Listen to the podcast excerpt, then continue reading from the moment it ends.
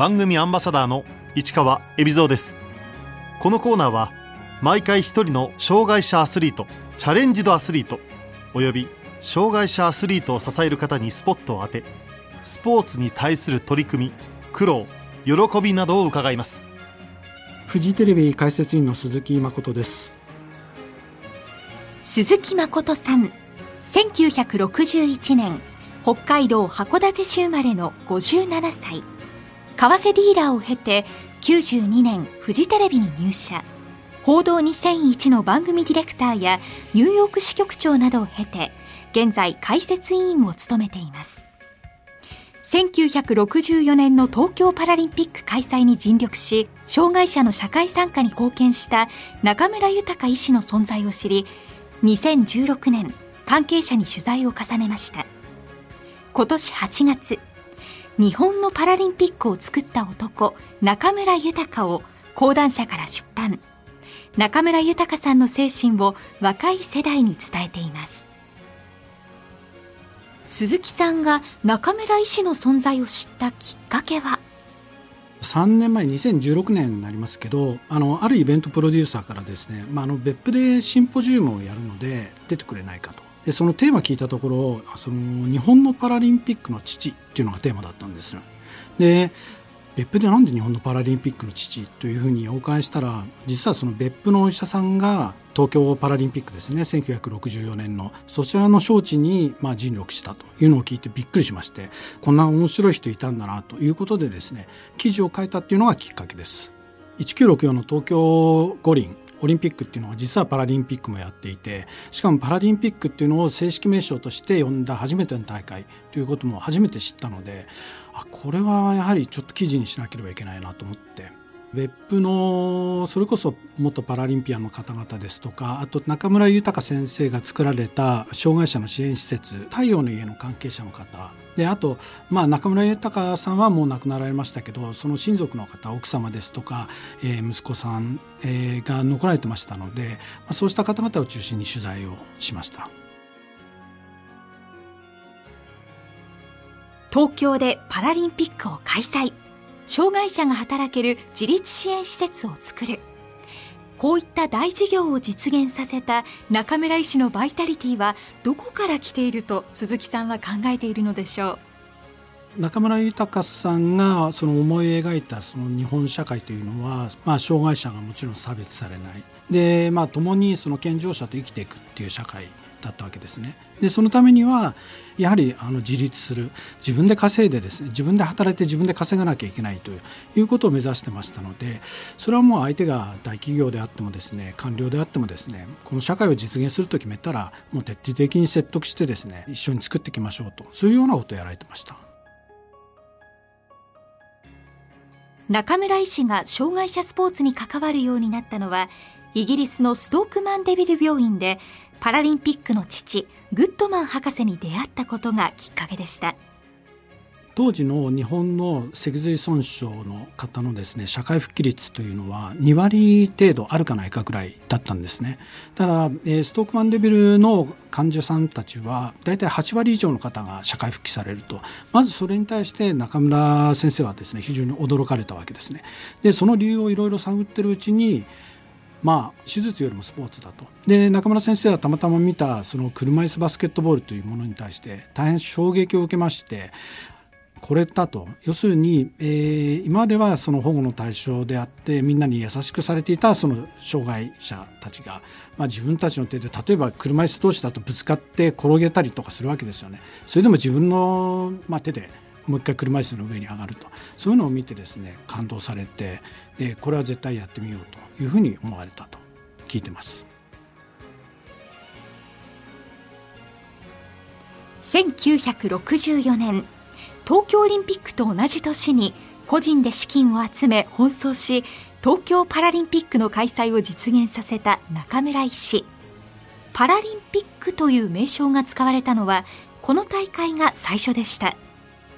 パラリンピック自体はですねその前の年にあの、まあ、オリンピックの会議があってですねでパラリンピックもやろうという話があった時にそのグッドマン博士が、まあ、その中にいらっしゃったわけですよね。でグッドマン博士が東京には中村がいるぞと中村にやらせたらどうだということでですね始まったわけですよね。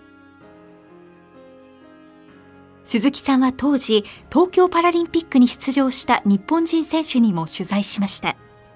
障害者スポーツがまだほとんど定着していない時代に中村医師はどう選手を集めたんでしょうか？障害を負う前にスポーツをやられてた患者さんたちには片っ端からもう声をかけてですねお前やれということでですね、まあ、半ば、まあ、強制的に中村先生が声をかけてですねやったんですね。基本的に当時のパラリンピックっていうのは脊髄損傷を負った、えー、選手だけだったのででお前バスケットボールやれって言われたあの車椅子の患者さんがいたんですけど当然やったことないわけですよね。でえってそれって何ですかっていうところからまず始まったというふうに聞いてます。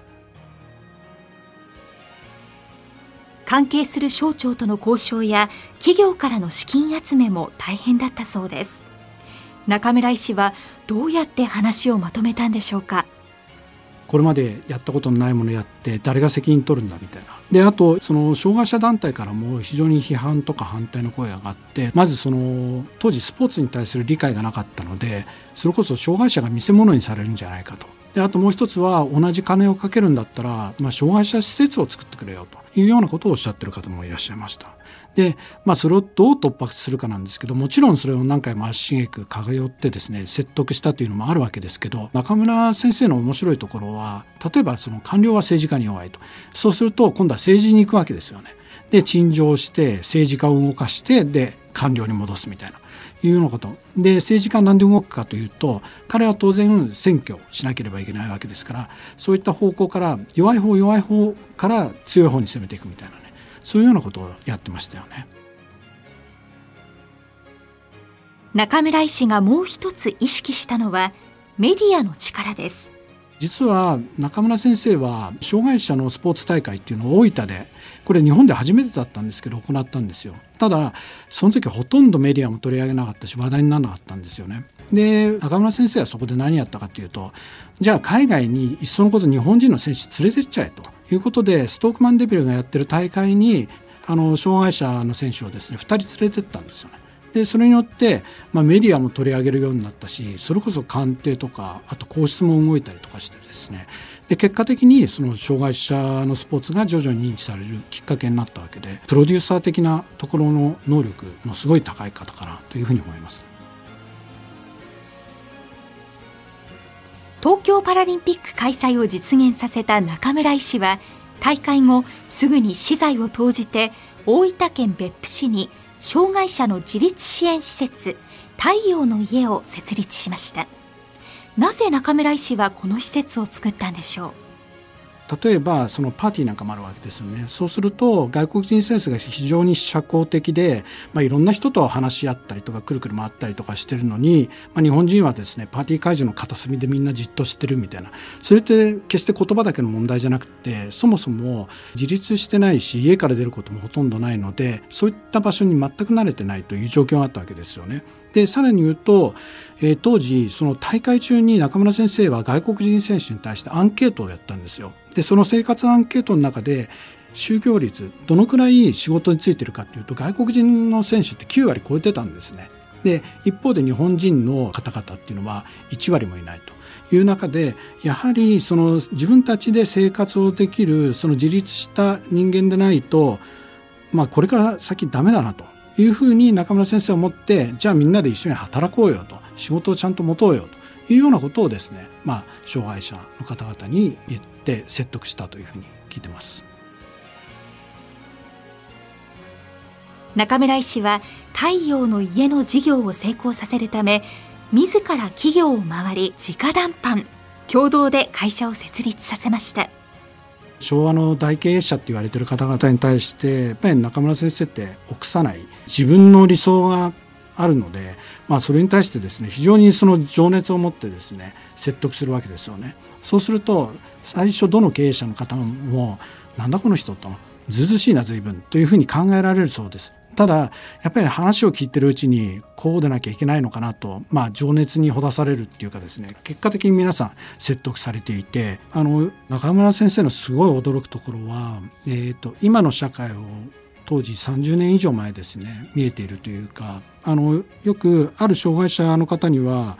これから一家に一台コンピューターの時代が来るとインターネットもない時代にですねそういう時代が来るからお前コンピューター学べって言ったわけですよね。当時中村先生が言っていたのは働くのはもちろん大変だけど障害者の場合通勤が大変だと。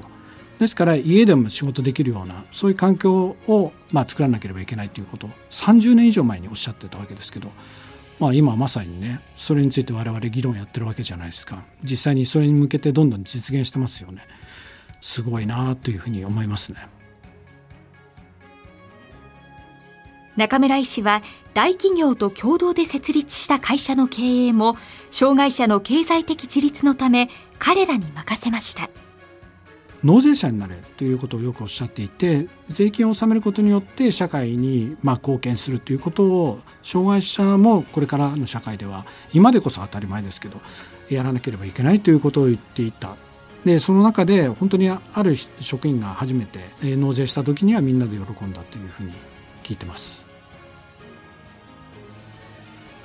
中村医師は東京パラリンピック以外にもパラスポーツ界にさまざまな功績を残しました。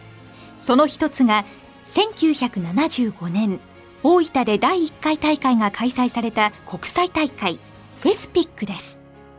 ちょっと詳しく言うと,、えーと、東京オリンピック1964の時にですねパラリンピックやったんですけど当時のルールでは積損の患者だけだったんですよねパラリンピックってただその後ですね国内大会として他の身体障害者の方も出る大会も当時からもう実は中村先生始めてます。でそうした中であのずっと中村先生の中で引っかかっていたのはヨーロッパアメリカの選手は来るんだけどアジアとかあと太平洋諸国の障害をお持ちの方々選手が来ないとじゃあ一層我々で大会を開いてアジアの国々の人たちと障害者のスポーツ大会やるのはどうだということで始めたのがフェイスピックなんですよね。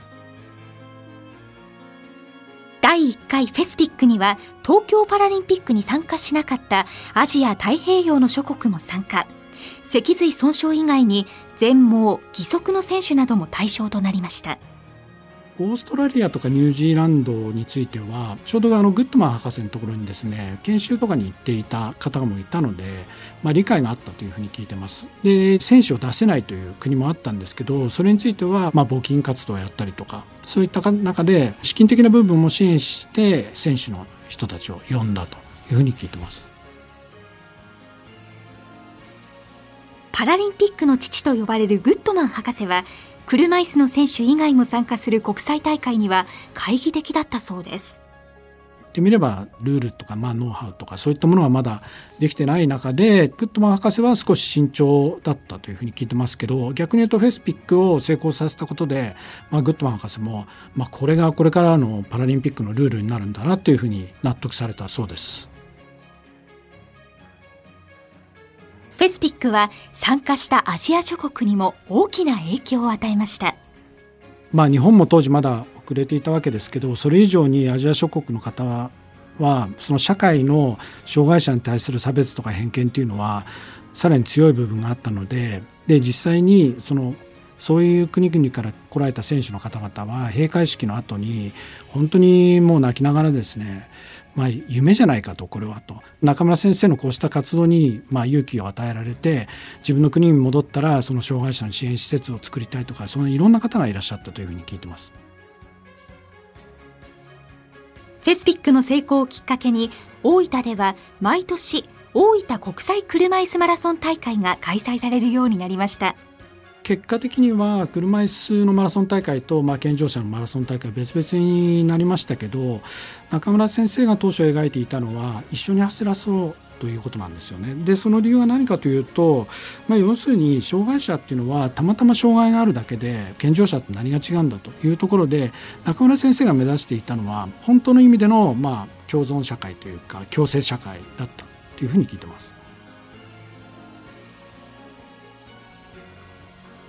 鈴木さんが中村医師の生涯を追ってみて感じたことは？例えば今の言葉で言うとそのダイバーシティって言葉ありますよねインクルーシブ社会っていうのもありますよねユニバーサルデザインって言葉ありますよね全部30年以上前に中村先生がその言葉はなかったにしても目指していた社会そのまんまなんですよね。あとまあ14歳からの地図っていうのは基本的にまあ講談社さんが作ったシリーズなのでただ、え、と中高生向けに本のシリーズを出版されたいと言った時にやっぱりこういう中村先生みたいな日本人がいたというのをやっぱり若い子たちにですね子どもたちにすごく読んでほしいとか知ってほしいなというふうに思いました。巻末には2020年東京オリンピック・パラリンピック招致にも貢献したパラリンピアン谷真美さんのインタビューが掲載されています2013年のブエノスアイレスの、まあ、招致の時にですね本当に世界を感動させるようなスピーチをされた、まあ、谷さん当時佐藤さんですよね。特に、まあ、谷さんの場合はもう3回パラリンピックに出場されていて、まあ、1回ねあのお子さんご出産されたりでお休みされてまた東京で目指されてるわけじゃないですか。しかも他の種目で。すごいやはりそのまあ意思というかですねすごいなともう。本当に尊敬しますよね。この本読まれると分かるんですけど皆さん結構同じようなこと話されてるんですよ。であの失われた機能を他でカバーしていくっていうこともまあそれこそ本当に中村先生も言われてたし、まあ、谷さんもインタビューの中でおっしゃられてるわけなんですけどこの失われた機能をカバーしながらさらにそれを超えててるわけですよね、まあ、彼ら彼女たちっていうのは、まあ、その身体能力ももちろんですけどやはりその意志の強さっていうかあのよくロンドンのパラリンピックの時にスーパーヒューマンって言葉ありましたけどいややっぱりすごいなと思いますよね。東京パラリンピック開催まであと1年を切り大会を成功に導くために必要なことを鈴木さんに伺いました。成功に導くのは一つですよ。ソールドアウトにするってことだと思うんですよね。できるだけ多くの人にまあ応募してもらって観客でびっしり埋めてですねアスリートを応援するっていうのがやっぱり成功なんじゃないですかね。この本を通じて鈴木さんが一番伝えたいことは？